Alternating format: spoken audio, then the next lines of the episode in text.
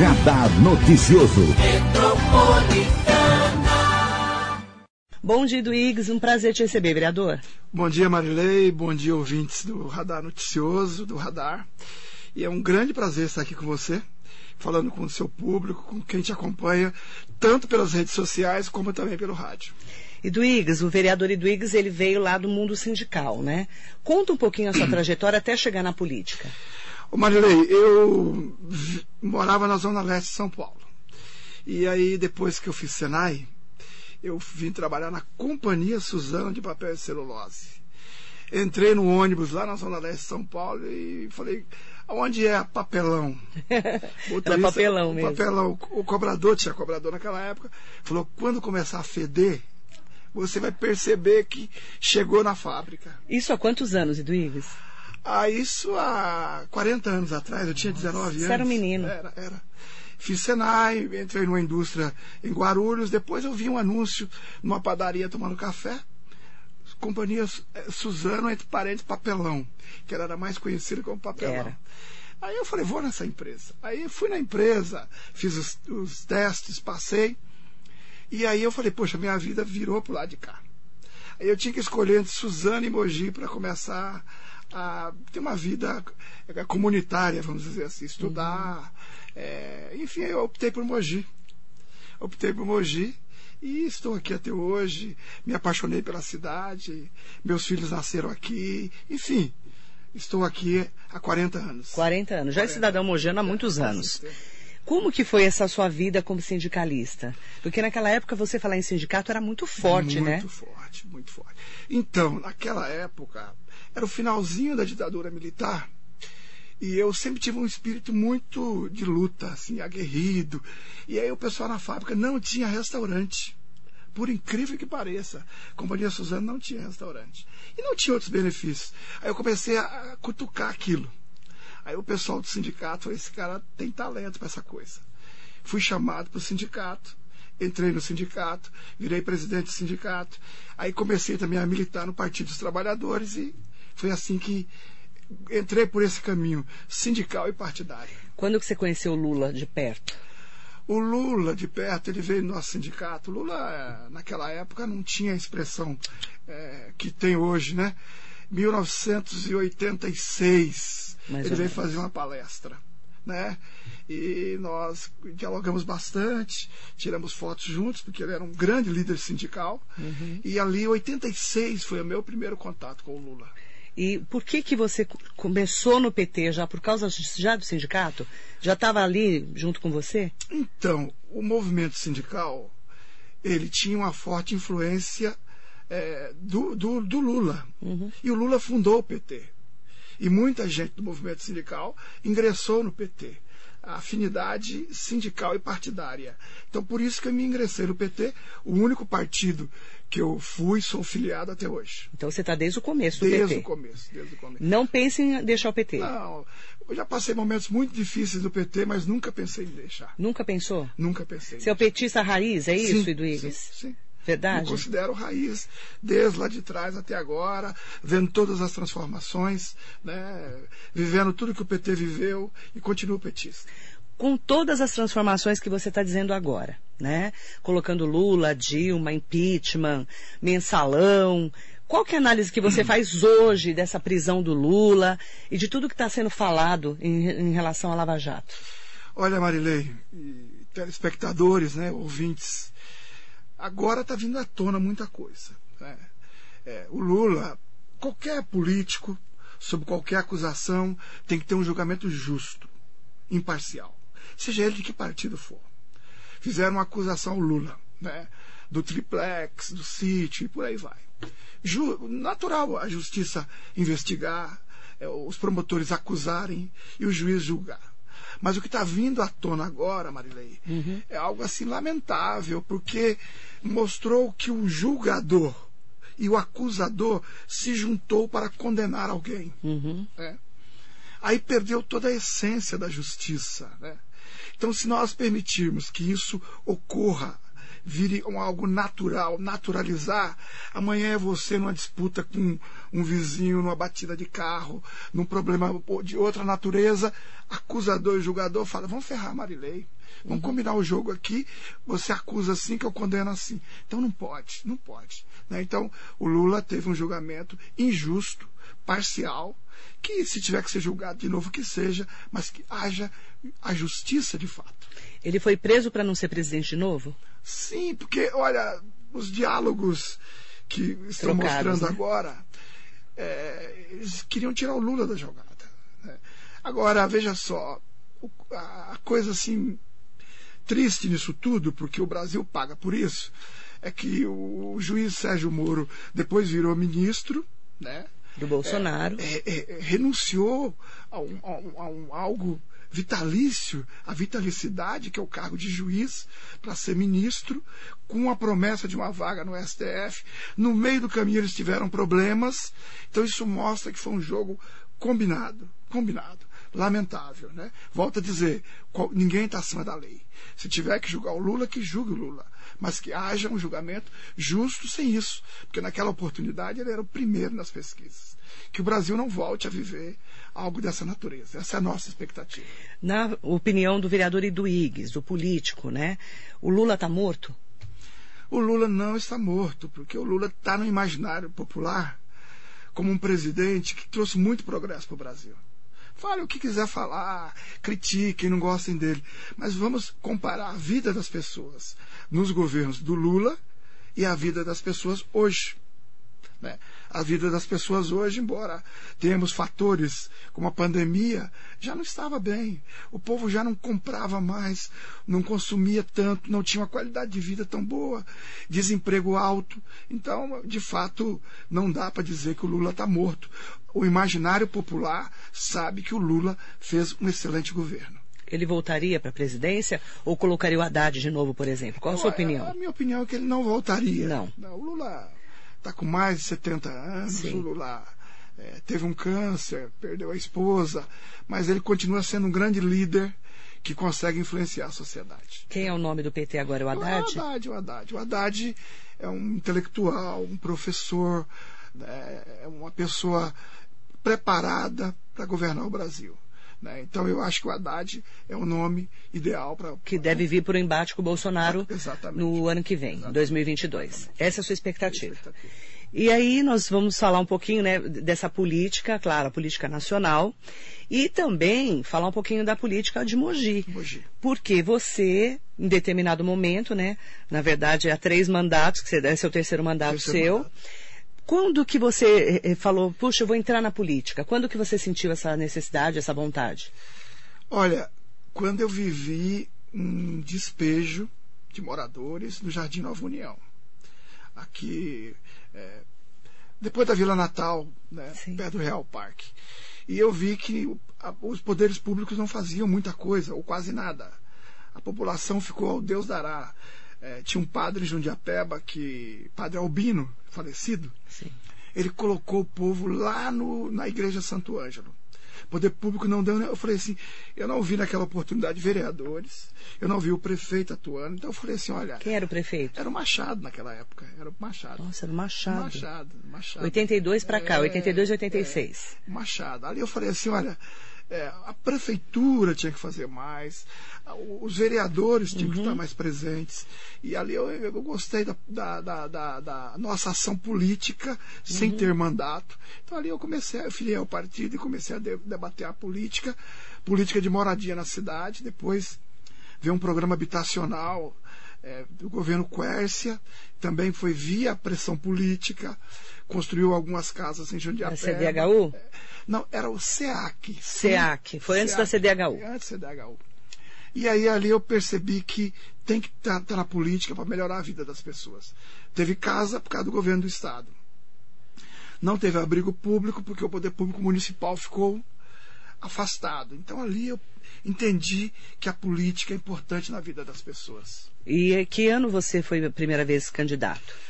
Eu fui em 88. 88. Fiquei primeiro suplente da Sônia Sampaio. Nossa, Sônia Sampaio. Eu cobri a Sônia na Câmara. Sônia Regina Sampaio. Muito, muito guerreira, aguerrida. Guerreira, aguerrida. Você virou o suplente dela Fiquei naquela o época. primeiro suplente, né? Depois eu não fui candidato, depois eu fui de novo. Foi assim. Até vencer em 2012. É, até ser eleito. Ser eleito. Fui candidato a deputado, fiquei em sétima suplência, assumi como deputado, teve vários prefeitos que ganharam. é, e eu Você assumi assumiu o período, né? período. E assim foi, minha vida política foi essa. 2012 pra cá. É. Tentei ser candidato a prefeito, sofri uma intervenção Do Genuíno. do Genuíno. Eu estava lá. Exatamente. Vamos contar essa fase? Essa fase foi interessante. Que ano que foi que você foi candidato a prefeito? 2008? 2008, Foi, acredita? né? É, foi, foi. Foi em Você tá- 2008. Tá, com a memória boa. Ah. Olha, É, é porque aí eu já estava cobrindo, né? É eu verdade. estava na história, né? Verdade. 2008. É, eu tentei ser candidato a prefeito, não foi possível. O BOI, o, o Partido dos Trabalhadores tinha uma, uma, uma, uma interação muito grande, o vice Sim. era do PL, Zé Alencar. De Alencar, e falou, não, não quero o PT candidato em Mogi. Aí o Genuíno veio pra cá. Aí veio interviu para apoiar o Gondim, que infelizmente, naquela, infelizmente que eu digo para aquela ação tão violenta, bruta de intervenção, tinha toda a expectativa que o Gondim fosse ganhar, o Gondim, o Junge ganhou no primeiro turno. Então foi 2004. Foi 2004. Então foi 2008 foi a eleição do Bertaioli. Porque o Junge ficou de 2000, o Junge venceu 2000 do Chico Bezerra.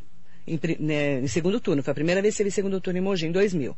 O Junge ficou, Junge Abe, de 2001 a 2004. Isso. A reeleição dele foi 2004. A Isso. intervenção foi 2004. 2004. Em 2008 você foi candidato de candidato a novo. prefeito. Aí sim. Sim. Aí você foi candidato. você e o Márcio Siqueira tinha um programa de TV. Isso. Eu nem lembro. A gente fez debate. Fez debate. Eu e o Márcio Siqueira do Mogi News. Marilene me pra ele. batizou de pré-sal. Pré-sal. Que hoje o pré-sal salva o Brasil. É a maior produção de petróleo. Você lembra disso ainda do É, pré-sal? lembro. Mas você, eu, vou- eu fiz uma crítica na época, eu e o Márcio Siqueira fizemos uma crítica aqui na rádio. Em 2008, o, o Iduígues parecia um lorde na televisão. Você se descolou da, da campanha, estava muito eh, diferente, não era o Iduígues que a gente estava acostumado. É, talvez seja. Naquela época, né? É, os marqueteiros às vezes indicam as coisas que É, não dão que não certo. deu certo. Diferente do Valverde esse ano, que era.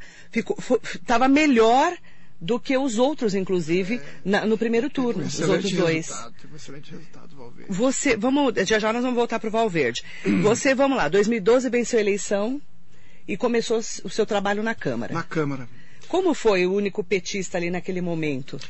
Olha, Marilei, eu, eu- enfim, eu não tinha afinidade com o governo do Bertaioli, nem Sim. tão pouco do Marcos Mello. Então, eu tive uma postura muito crítica nesse. Oposição. nesse- exatamente, oposição.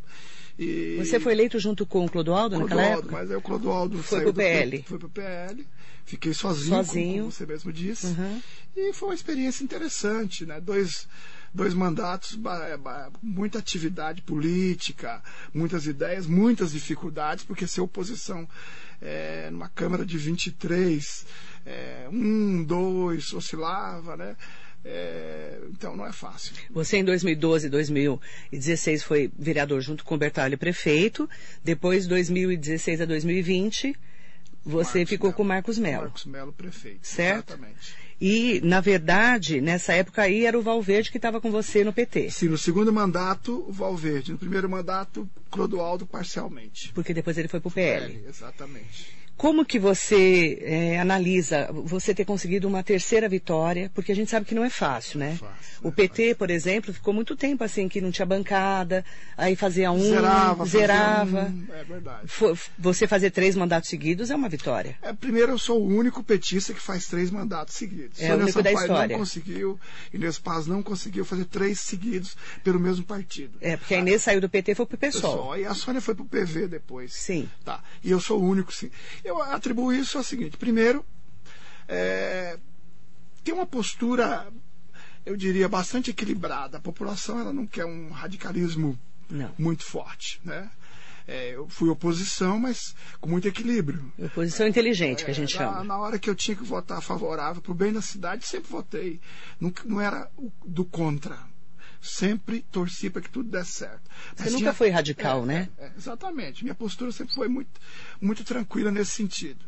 Então a, a população ela percebe quando você faz oposição para demarcar campo, né, para jogar para a galera, e quando você faz oposição responsável, consciente, que construtiva. Então, eu, muita coisa eu denunciei, muita coisa eu fui contra, votei contra, mas muita coisa eu votei favorável.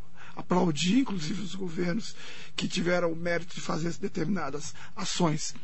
Então, eu atribuo eh, esse meu perfil a três, a três eh, eh, eleições pelo PT. E a coerência, né? Coerência. Né? Você um, não ser um jeito hoje, outro jeito amanhã. Né? Então eu atribuo a isso, a equilíbrio e coerência. Você. Quais, quais são as suas marcas desses dois mandatos, né? Porque esse terceiro está começando agora. Quais as marcas que você deixou além da oposição? Eu sei que você fez trabalhos assim importantes para a comunidade, né? Sim. Você sempre foi um defensor, por exemplo, de pessoas que não fossem desabrigadas às áreas que já estavam morando. Você foi um batalhador disso, né? Olha, Marilei, eu fiz muita ação na área da moradia, me orgulho de ter evitado que pessoas fossem para a rua, para debaixo da ponte, no Conjunto Jefferson, quando a comunidade eh, ampliou as suas casas para determinada área que a prefeitura era contra, nós fomos lá, seguramos o despejo, foram para Kaoru Hiramatsu, no bairro do Itapeti, eh, na, na rua Coelho Neto, tem uma comunidade muito grande que durante muitos anos mora ali, dizem que é área de preservação, conseguimos segurar é, na perimetral, na vida brasileira. Então, na área da moradia, eu, eu sempre atuei junto às comunidades que estão, estavam sob risco de, de serem despejadas. Outra ação minha sempre foi na área social também, criança adolescente, por exemplo. Sempre bati muito na, nessa tecla do- da qualidade dos abrigos para receber as crianças em situação de vulnerabilidade social. Cheguei a encaminhar um projeto da família acolhedora, aí a prefeitura foi apresentou um igual, eu retirei o meu, deixei que fosse aprovado da prefeitura. Então, na área social também tem uma atuação discuto também muito essa questão de gênero, né? É, é, Ah, você é um defensor do LG LGBTQIA+, não é? mulher, a comunidade LGBT, a- os, os negros, essa questão das minorias, né? Uhum. Minorias que eu digo LGBT, negro e violência contra a mulher. Fiz vários projetos, várias iniciativas nesse sentido. É que é, que é o lado social, né? Uhum. E consegui uma coisa que eu considero importante, eu quero ampliar, tenho falado com o Caio Cunha, falei com ele recentemente sobre isso. Tem um hospital do setor de papel e celulose chamado CEPACO, Sim. S-E-P. Em frente ao Santana. Exatamente. Ele é um hospital filantrópico e tem que, tem que fazer um serviço gratuito para a comunidade, devolver para a comunidade uma parte das suas isenções de impostos. Então, hoje eu consegui 150 mil por mês durante um ano, que dá 1 milhão e 700 mil, dá 1 milhão, 1 milhão e 800 mil, já foi no ano passado, em cirurgias, exames, consultas, já no ano passado Contrapartida para a sociedade. para a sociedade. Eu desejo ampliar esse, esse, esse retorno para Mogi, tá? de 150 para 300 mil, ser algo como 3 milhões e 600 mil por ano. Então tem muita gente sendo beneficiada com cirurgias, consultas, cirurgias de alta complexidade. Então é um, também um passo que eu, porque eu sou do setor de papel ainda, sou conselheiro do CEPACO, né, esse hospital da minha categoria profissional. Então são coisas que eu fiz durante esse tempo para a nossa cidade. Pode ser sindicalista e vereador ao mesmo tempo? Pode ser, pode ser. Não, estou perguntando porque eu não, pode sei. ser, né? pode. Como Não que há- não há- funciona? Não há, não há contradição. Não tem contradição. Não, você se licencia no Ah, período da campanha. Certo, na campanha tem que se Fica licenciar. licenciado. Mas eu não ocupo nenhum cargo, digamos, de Você é um, importância. um conselheiro? É um conselheiro, exatamente. Sim, mas você é ligado Exatamente. há muitos anos, nem tem como sair desse mundo, né, do sindicato. Só estou perguntando porque eu não sei como funciona. Então, na época da campanha, você licencia, licencia depois volta. Então eu sou conselheiro do hospital do CEPACO, Uhum. que atende os papeleiros e aposentados e que eu consegui trazer um convênio para a cidade, muito importante, considero. Muitas centenas de pessoas já foram beneficiadas com esse serviço. E, e Uhum. Desde o ano passado você está conseguindo essa, desde o ano passado. esse trabalho. É, e continua, vai continuar. Eu quero ampliar esse valor. E aí essa- esse dinheiro, como é que funciona? Fica disponibilizado esse, esse montante para a prefeitura administrar? Como Não, O funciona? hospital oferece ultrassom, ressonância magnética, tomografia, cirurgias cardíacas e outros tipos de cirurgias para a cidade. Hum, Disponibiliza. Disponibiliza. E essas vagas E são preenchidas como? a A prefeitura Secretaria manda? de Saúde manda. Encaminha. Encaminha. Entendi. Via Secretaria de Saúde. Certo. né? Porque o hospital ele tem cerca de 20 milhões por ano de isenção fiscal, porque ele é filantrópico. E o SUS manda devolver para a comunidade 20% Entendi. Em serviços gratuitos E aí vocês devolvem para o para Mogiano. Mogi. Exatamente. E aí a prefeitura, através da Secretaria de Saúde, destina quem está Eu acho que precisando. não está usando na plenitude. Eu vejo os gráficos lá, tem muita falta nos exames, né? De pessoas agendadas. É, mas cerca de 30% das pessoas faltam em exame. Exatamente. Absenteísmo. E, e eu acho que tem que usar melhor. Sim. E trabalhar para ampliar esse, esse, esse convênio com a cidade. Aí cabe também a você E a e prefeitura. a prefeitura conversarem para melhorar esse trâmite que a gente fala, Exatamente. esse fluxo. E aumentar esse valor também. né? Sim. E aumentar esse valor que está sendo disponibilizado. Certo. Estamos conversando com o Eduígues Ferreira Martins, vereador, terceiro mandato começando agora. Mandar um bom dia para todo mundo que nos acompanha aqui na Metropolitana. Eu fiz o anúncio que você estaria aqui nas minhas redes sociais, né, tudo. E logo cedo, a Terezinha de Jesus já escreveu assim, ó. Terezinha de Jesus é lá de, de Brás Cubas. Um beijo para ela. Marilei, por favor, fala para o vereador Iduígues que eu fiquei feliz com a sua reeleição, pois ele é um fiscalizador nato. Beijos pro Iduígues. Aliás, Idu, Iduígues, o pessoal chama você de tudo quanto é nome, Tudo né? quanto é nome. Ele escreveu Edviges aqui, para você ter uma ideia. Da onde veio esse nome? Primeiro, um abraço para Terezinha. A Terezinha é uma grande Uma querida professora. professora, né? Ela é batalhadora. Marilei, é nome de mineiro, sabe? Mineiro. Meu pai in- inventou um monte de nome para os filhos. Fala o nome. Wesley, Welton, Iduígues e assim vai. Iduígues, ele disse que uma pessoa que ele conheceu, que não era brasileira, né? Ah, salvo engano, sírio, Uhum. falou um nome, deve ter falado parecido, e ele gostou. E ele pôs. Iduígues. Você já viu algum Iduígues? Nunca vi. Nunca vi na vida. Nunca vi Iduígues. Nunca vi. Nunca vi também. Eu estou perguntando porque é um nome muito diferente. E eu vejo todo mundo chamar você de tudo quanto é nome. É, eu- às vezes eu estou em algum lugar aguardando ser chamada, a pessoa fala, Edviges, que é Ah a lá. santa Edviges. a santa dos endividados, não é o meu caso, porque Muito legal. G. Santos, bom dia. Marilei, o que o Duígues Martins pensa sobre a notícia que surgiu sobre a chapa para a presidência com Haddad e Luísa Trajano? Você viu essa notícia? não vi essa notícia ainda. A Luísa Trajano é do Magazines Luiza. Ela andou fazendo um trabalho muito grande social e todo mundo está falando que ela vai ser candidata de vice do Haddad. Estão falando, né?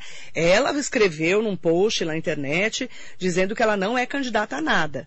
Mas você sabe, né? O pessoal acaba é, comentando, falando. Você acha que viraria aí É, primeiro, um parênteses sobre a Luísa Trajano, ela tem feito, de fato, a um diferença? trabalho importante como empresária, né? Ela começou a treinar negros na sua alta cúpula para ocupar mesmo. cargos importantes. É um passo espetacular. Entre outros passos né, que ela deu na sua rede. uma grande É, empresária. empresária. O PT, quando trouxe o Zé de Alencar, um dos maiores empresários do Brasil, do ramo, do ramo têxtil, mineiro, juntou ali o pensamento do empresariado com o dos trabalhadores, né? E eu disse agora há pouco, Marilei, para você e para os ouvintes, que foi o maior período de crescimento econômico. Não dá para negar. Fala mal, fala isso, fala aquilo. As pessoas compraram carro, geladeira, viajaram de avião. é, enfim, as pessoas começaram a experimentar outro tipo de vida. Desemprego de 3%. É desemprego, é rotatividade natural, né? não é desemprego. Né? É, enfim, é, 400 bilhões de reserva cambial, transpor as águas do São Francisco, Dom Pedro já pensava em fazer aquilo para o Nordeste brasileiro. Foi a junção do pensamento produtivo, né, do capital com o trabalho. Né? Então deu certo, essa fórmula deu certo. Eu torço para que essa chapa de fato vá adiante, espero que ocorra. Aí a Luísa Trajano pode fazer, se realmente acontecer, o papel que o José Alencar fez, que é levar o empresariado para apoiar o PT. Claro, claro, né? claro. Porque o PT tem a- a essa coisa das é- minorias, a né, que ainda falam. A sociedade ela é composta por trabalhadores e, os- e empresários. né? Sim. São dois setores, né? É, Que não pode estar separados. Não pode estar separado. Então tem que caminhar junto e melhorando a vida do trabalhador, o que ocorreu nos governos do PT. Eu quero mandar bom dia também para Odete Reis, Edgar Melo, bom dia Marileu, vereador Iduígues. Mogi precisa de algumas iniciativas para os sociais, o social, pelo que está falando. Um abraço a todos, obrigada, viu? Eu quero aproveitar, você falou das minorias. É um ponto que eu tinha pedi, é, separado aqui para não esquecer. Mogi está tentando há algum tempo já fazer o conselho LGBTQIA+, né? E o G Santos veio aqui, você conhece o G, né? G, lá de Itaquaquecetuba. É um querido, ele é um defensor das minorias, né? Está é, até trabalhando é. com um, um deputado do PT, né? E aí eu gostaria de saber como que está a sua batalha em relação a isso, para termos um conselho representativo das, dessas minorias LGBTQIA+. Marilei, primeiro eu quero... Esse é um assunto que muita gente, às vezes, é, estigmatiza, é, discrimina. Então eu só queria fazer um parêntese. Por favor. Olha, é, essa questão de gênero, às vezes as pessoas não se identificam com o seu gênero desde criança. Tem um menino que ele gosta mais de brincar com boneca, ele gosta mais de vestir os vestidos da, da irmã, ou, ou a menina que ela tem um perfil é, ela gosta mais de ficar é, com roupas masculinas, com brinquedos masculinos, e ela vai crescendo e ela vai se identificando com um gênero. Né? É nada daquelas bobagens que a criança não vai ter certidão de nascimento de menino, de menina, que vai ser orientado para ser menino. A criança vai crescendo e aí ela vai tendo identidade com o gênero. Uhum. E muitos, muitos, é, no caso, se identifica com o gênero feminino sendo masculino. E aí começa a sua trajetória, a sua vida, né? É, com, a, com, a, identidade, com aquele gênero. Aí vira, vira não, ela, ela, ela passa a assumir na sociedade um papel, uhum. tá? É, um papel de, ou, ou, ou de transexual, né? ou de homossexual não, não, não, não declarado muitas vezes, né? É, ou, ou de outros gêneros que existem e que são vários. Essa comunidade, gays, lésbicas, travestis, são seres humanos, né? Que muitas vezes sofrem muitas violências. Muitas. Agressões físicas, assassinatos, Sim. discriminações para conseguir um trabalho, né? E o, o poder público tem que olhar para essa comunidade como tem que olhar para outras comunidades também. Tem que olhar para a pessoa com deficiência, tem que olhar para, para os negros, tem que olhar para os indígenas, tem que olhar para a comunidade LGBT. A comunidade LGBT é uma realidade. E ainda é cercado por muita ignorância. Muito. Tem pais e mães que expulsam os filhos, batem, agridem. Você tem que ser homem, ou você tem que ser mulher. Enfim, não adianta. A, a pessoa tendo identidade com aquele gênero, ela vai caminhar para aquilo. Então, aqui próximo da rádio, por exemplo, na estação, já assassinam Sim. pessoas, espancam, Sim. batem. A Nathalie está sumida até hoje. Está sumida até hoje. Infelizmente. Então, o que acontece? O poder público, ele, ele tem conselhos. Tem o conselho do idoso, tem o conselho da criança, do adolescente, né? tem o conselho da mulher, tem, tem vários conselhos. Criar um conselho LGBT é para que o poder público desenvolvam políticas públicas para garantir segurança para essa comunidade, garantir inclusão social para essa comunidade. Então, a comunidade LGBT, muitas vezes, um jovem, uma jovem, tem que se prostituir porque não consegue emprego, porque o poder público não apoia para uhum. ingressar lá no mercado de trabalho. A própria polícia vai lá e agride, porque não tem conscientização da polícia. Então, um, um conselho, ele tem a função de discutir os problemas daquela comunidade, daquele conselho e propor políticas públicas. Então eu defendo o conselho, como defendi outros conselhos, por uma questão de justiça, de direitos humanos e de inclusão social. Será que nesse mandato do prefeito Caio Cunha vai sair o conselho? É, não é, esse tema não é um tema fácil porque isso depende da, de vários fatores. Né? Você tem uma Câmara Municipal que precisa ser conscientizada. Tem muita gente, por exemplo, que acha esse tema um tema que não deve ser levado adiante, que não deve ser abordado. Né? Que é um absurdo. É, infelizmente, por motivos religiosos. Né? Mas você tem que falar a verdade, é, o que está acontecendo. É, existe e acabou uma realidade. É uma realidade. É, isso está presente em várias famílias. Exatamente. Né? Então, existem vários pensamentos. Eu discordo desses pensamentos. Eu acho que a religião e a política não devem se misturar. Política pública é política pública, a religião é religião. Né? Quem está lá está para legislar para a sociedade. Né? Então, são vários fatores. Então, o prefeito precisa o prefeito precisa preparar um projeto desse, que é de autoria do prefeito. E eu não sei também o que o prefeito pensa sobre isso. Né? Eu até me reuni outro dia com a comunidade LGBT e você fez a cobertura através do, do, seu jornalista. É, sugeria aos organizadores do Fórum LGBT que procurasse o prefeito, procurasse a assistência social e cada vereador para formar uma opinião. Eu tenho expectativa que o, que o projeto venha para a Câmara Municipal. Mas, de fato, ele vai enfrentar algumas dificuldades por pensamentos que necessitam ser é, é, esclarecidos, né? É, discutidos, vamos dizer assim. Você é um apoiador dessa um apoiador causa e desse causa, conselho. Claro. Tá ótimo. É bom a gente saber, até para a gente poder acompanhar durante esse mandato do prefeito Caio Cunha. Vamos falar um pouquinho, é, vereador Eduígues, a gente está acompanhando muito de perto essa última eleição, né, que acabou indo para o segundo turno. O Caio Cunha venceu do prefeito, o ex-prefeito agora Marcos Melo, que foi uma eleição histórica. Depois de 20 anos, você tem um segundo turno em Mogi. Qual que é a sua análise sobre essa eleição e a vitória do Caio Cunha? Olha, o, a minha análise é a seguinte: o, a, a, população acho que ela acabou cansando de um modelo, né? de um modelo. Somado a outros fatores, o Marcos Melo estava bastante fragilizado politicamente, fez algumas, cometeu alguns erros no IPTU duas vezes. O governo dele teve alguns escândalos, né? É, a impressão que me deu é que eles se dividiram também. Bertaioli e Marcos Melo.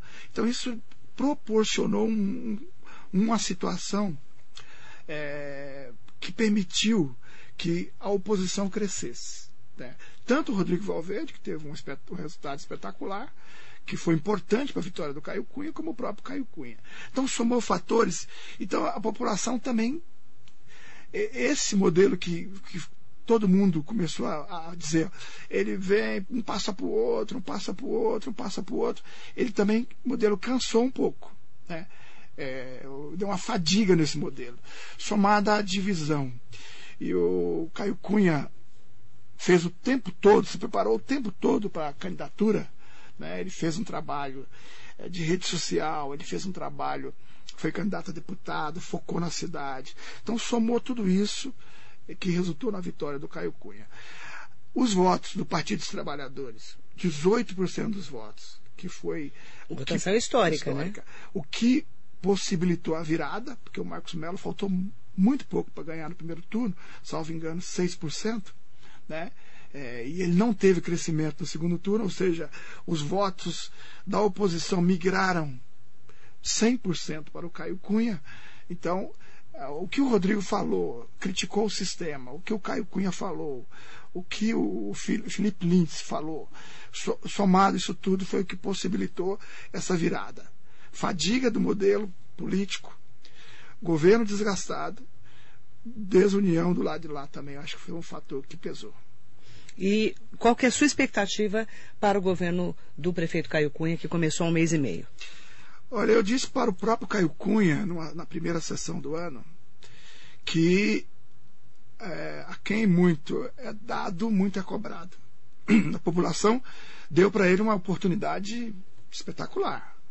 Né? Uma pessoa jovem, dois mandatos de vereador, governar uma cidade é, com a Câmara renovada com quase 70%, né? 63%.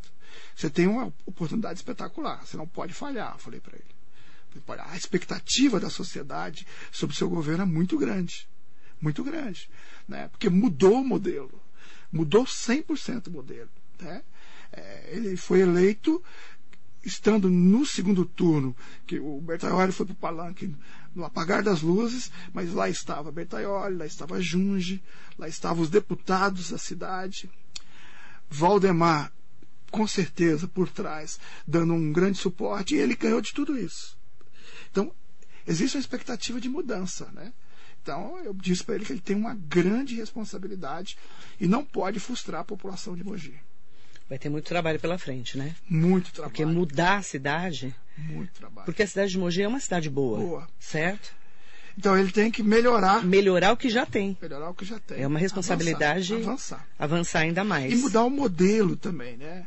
Ele, ele, deu alguns passos importantes. Ele colocou muitas mulheres em secretarias, né? Ele está colocando profissionais técnicos. Então ele está mudando. Agora precisa ver se essa mudança, qual o resultado prático que ela vai dar. Essa é a expectativa. Você é oposição ao Caio Cunha? Não, não sou oposição ao Caio Cunha. Acho que nós temos que dar uma oportunidade para a cidade dar certo. Nós não podemos ter um governo que rompeu com um sistema que eu critiquei a vida toda. Nunca fui situação na Emoji, mesmo quando não era vereador. Né? Sempre critiquei o modelo do Valdemar e por aí vem né, do Junge, do Bertaioli, do Marcos Melo. Agora, alguém ganha e altera esse modelo, eu vou criticar. Quero dar oportunidade para o Caio Cunha fazer tudo aquilo que ele falou que ia fazer.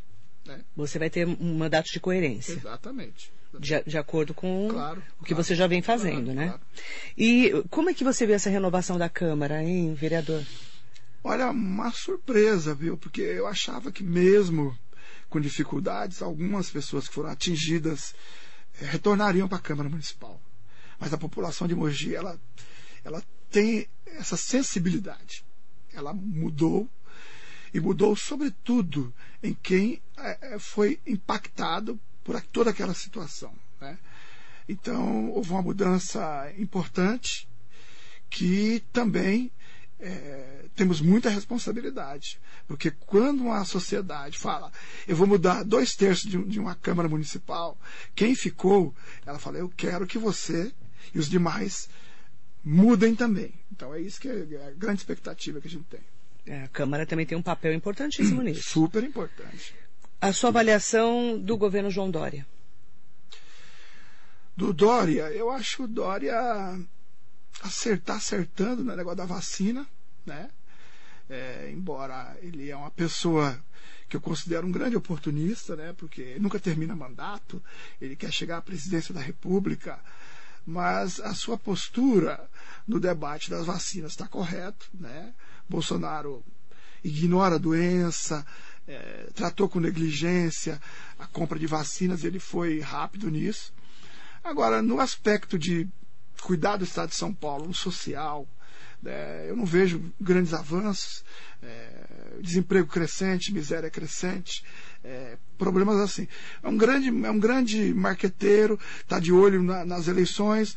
Eu só dou um ponto para ele na questão da vacina, que eu acho que o Instituto Butantan, que é do governo do Estado de São Paulo, agiu corretamente. Agora, vereador Eduígues, na eleição de 2020, o PT foi muito mal em São Paulo e o Boulos do PSOL ocupou um espaço que era do PT. O PT está enfraquecendo em algumas partes do país em relação à eleição? Essa Marley, última eleição? Marley, o que aconteceu com o PT? Você vê que. Veja a Lava Jato. Quantos tucanos foram presos? Quantos do PSDB foram presos? Poucos. Você não vai ver. É, e, enfim, por aí vai.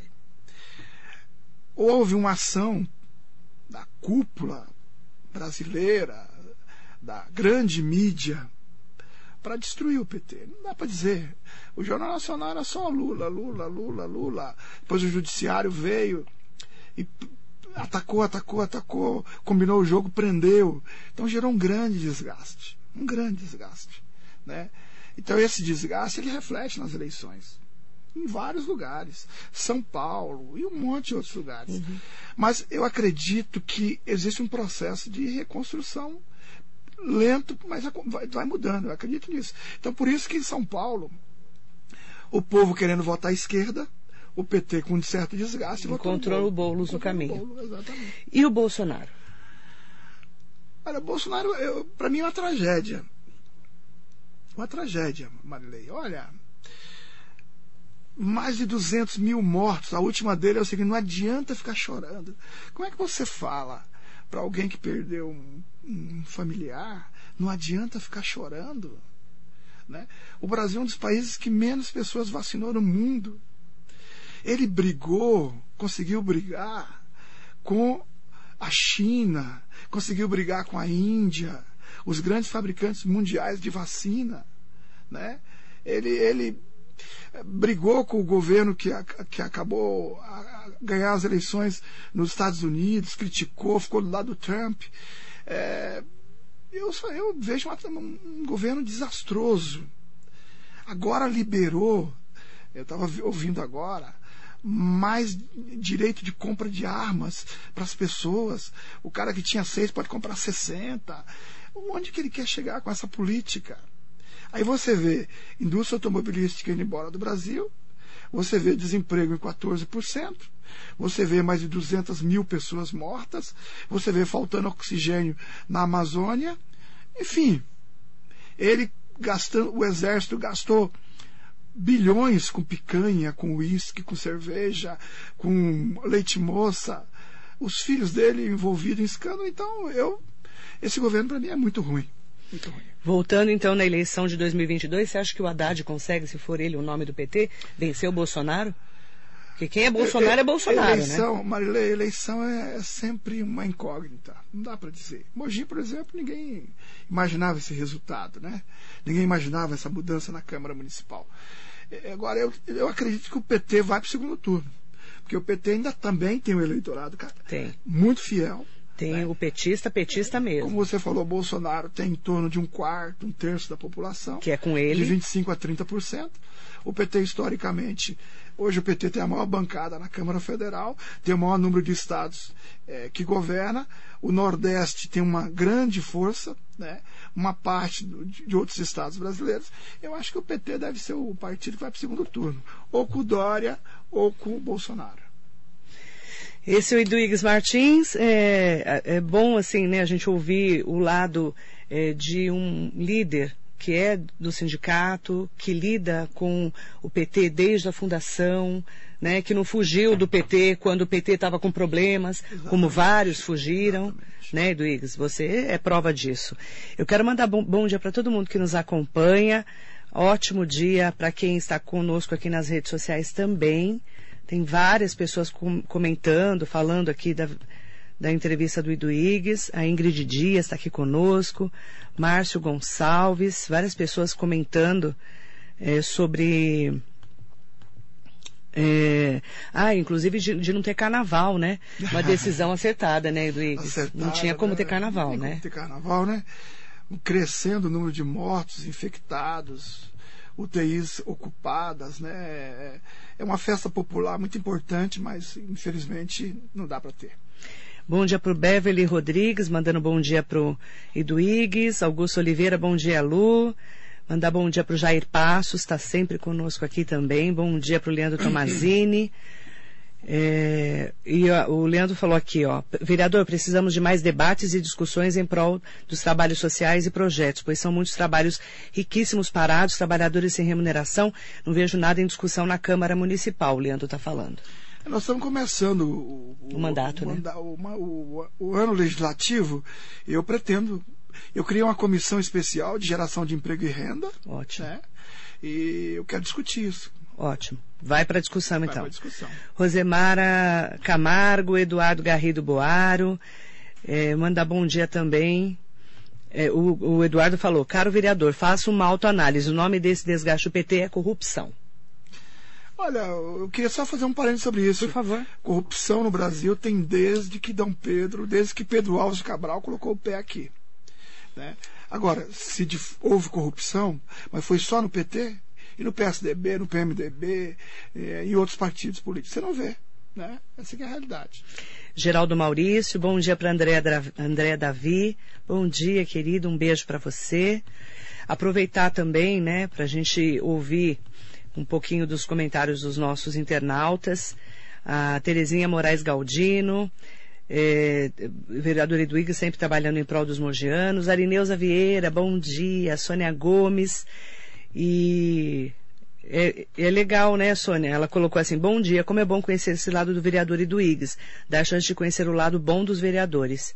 Por isso que é importante trazer os vereadores também claro, para falarem sobre os seus trabalhos, claro, né, vereador? Claro, claro. né? Mostrar um pouco do E vereador. Um programa como o seu que tem um alcance, né, como tem o seu programa, é importante abrir os microfones para ver como pensa, o que, que defende.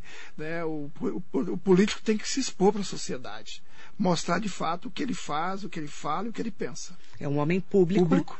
E tem que Claro, prestar contas, claro, né? Claro, De claro. tudo que A faz. sua vida pública tem que estar aberta. Itamar Maciel, bom dia. Aproveitar, né, para mandar um beijo para a Nete Ramos Moreira, o Jacaré da Rodoviária de Arujá. É... Ai, a Ingrid Dias. Gostaria de saber do vereador Iduígues o que ele acha do retorno às aulas estaduais e municipais nas escolas sem estruturas. Posso falar, Por Marlene? favor. Oi, Ingrid, bom dia. Olha, infelizmente as escolas não têm a menor condição. Não tem escola que não tem banheiro, não tem escola que ah, as- não, tem, não tem salas em condições.